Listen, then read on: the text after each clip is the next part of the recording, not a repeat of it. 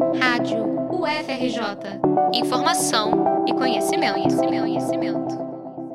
Quase 400 pessoas participaram em outubro no Planetário do Rio de Janeiro da reunião anual da Sociedade Astronômica Brasileira, a SAB. Foi o maior público da história do Congresso Científico, que chegou à sua 46ª edição e foi realizado na cidade pela primeira vez. Foram 160 palestras abordando todas as áreas da astronomia, passando pelo estudo do sistema solar, estrelas, exoplanetas, galáxias, buracos negros e cosmologia. O evento também contou com quatro convidados internacionais, vindos do Chile, da Espanha, da Suíça e dos Estados Unidos. O chefe do programa de exploração de exoplanetas da NASA e diretor do laboratório de propulsão a jato, Eric Mamajek, esteve presente para falar sobre o próximo grande projeto da agência norte-americana, o Observatório de Mundos Habitáveis.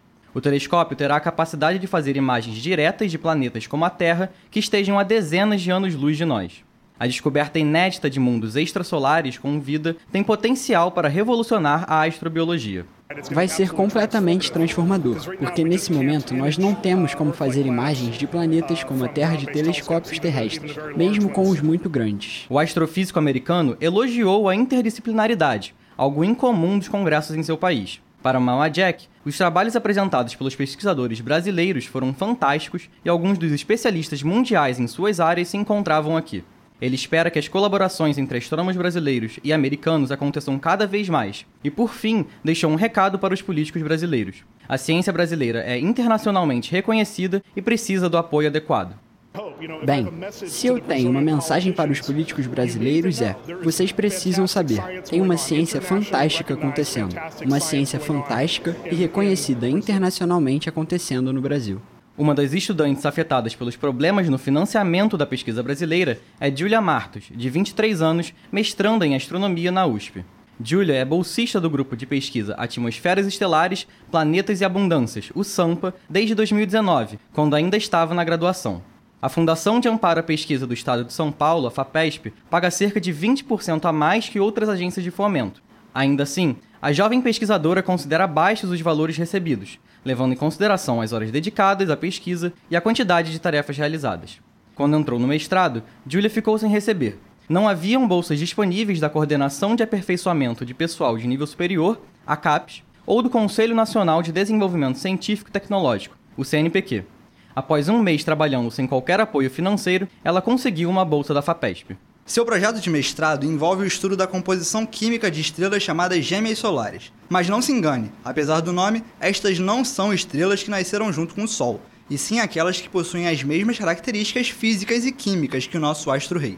É, o foco do meu trabalho é a gente relacionar as abundâncias químicas, né, que é a composição química das estrelas gêmeas solares com a, a presença e a formação de planetas ao redor delas.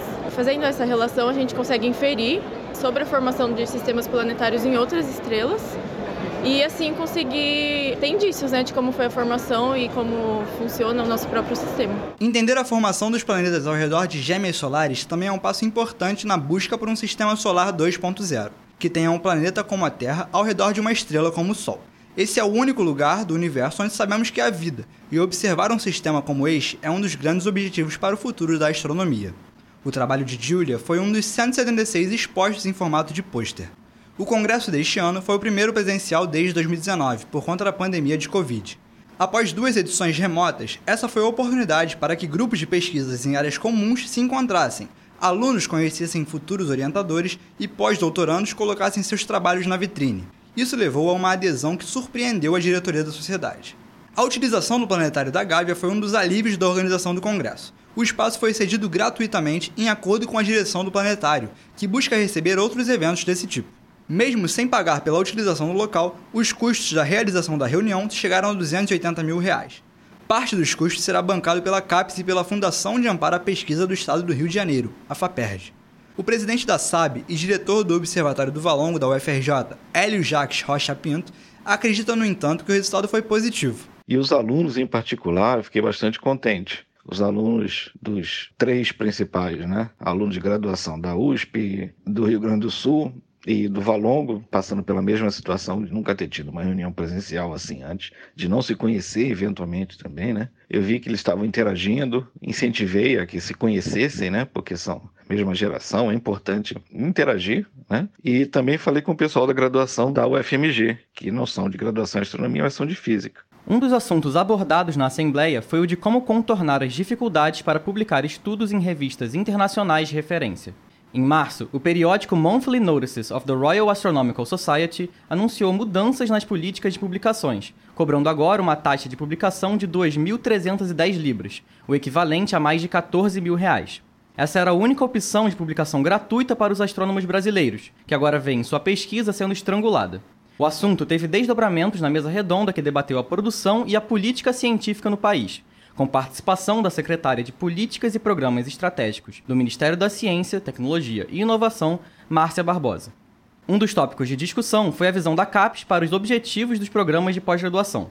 Alguns dos astrônomos entendem que a agência de fomento prioriza a produção de artigos, em vez da formação de pesquisadores. O diretor do Observatório do Valongo vê a exigência da CAPES por publicações científicas como prejudicial não apenas para a formação dos estudantes, mas para o interesse em divulgação científica. Hélio acredita que os astrônomos devem estar presentes nos canais de comunicação, influenciar a população a ver o céu e mostrar a importância das ciências de base. Ele cita como os avanços estimulados pela astronomia geram inovações tecnológicas que eventualmente chegam à sociedade. É o caso das câmeras que se encontram em nossos celulares e do GPS. A busca pela resposta do universo leva ao desenvolvimento de tecnologias que, de outra forma, poderiam até ser criadas, mas num ritmo muito mais devagar. Então, a tecnologia ela precisa de uma urgência. Essa urgência pode ser que você precisa receber, ganhar muito dinheiro, você precisa resolver uma questão, como por exemplo, curar a Covid, ou em alguns casos, se houver sobra de dinheiro, né, a gente precisa entender o que é o jato que sai de um buraco negro, uma galáxia, assim por diante. Com o objetivo de popularizar o conhecimento científico, a reunião anual da SAB incluiu uma palestra aberta ao público. Ao final do primeiro dia de evento, a astrofísica Thaisa Stort Bergman falou sobre buracos negros, o telescópio James Webb e o futuro da astronomia. A palestra contou também com o lançamento de seu livro de divulgação Buracos Negros, com direito à sessão de autógrafos. Thaisa é reconhecida internacionalmente pela sua contribuição para o estudo dos buracos negros supermassivos, que se encontram no centro das galáxias. No fim, para além do debate científico que conduz o Congresso, o esforço de levar um pouco mais da astronomia para o público geral pareceu ser um ponto em comum entre os pesquisadores.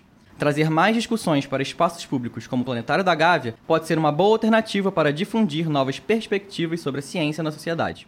Reportagem de Felipe Galo e Davi Maia para a Rádio FRJ.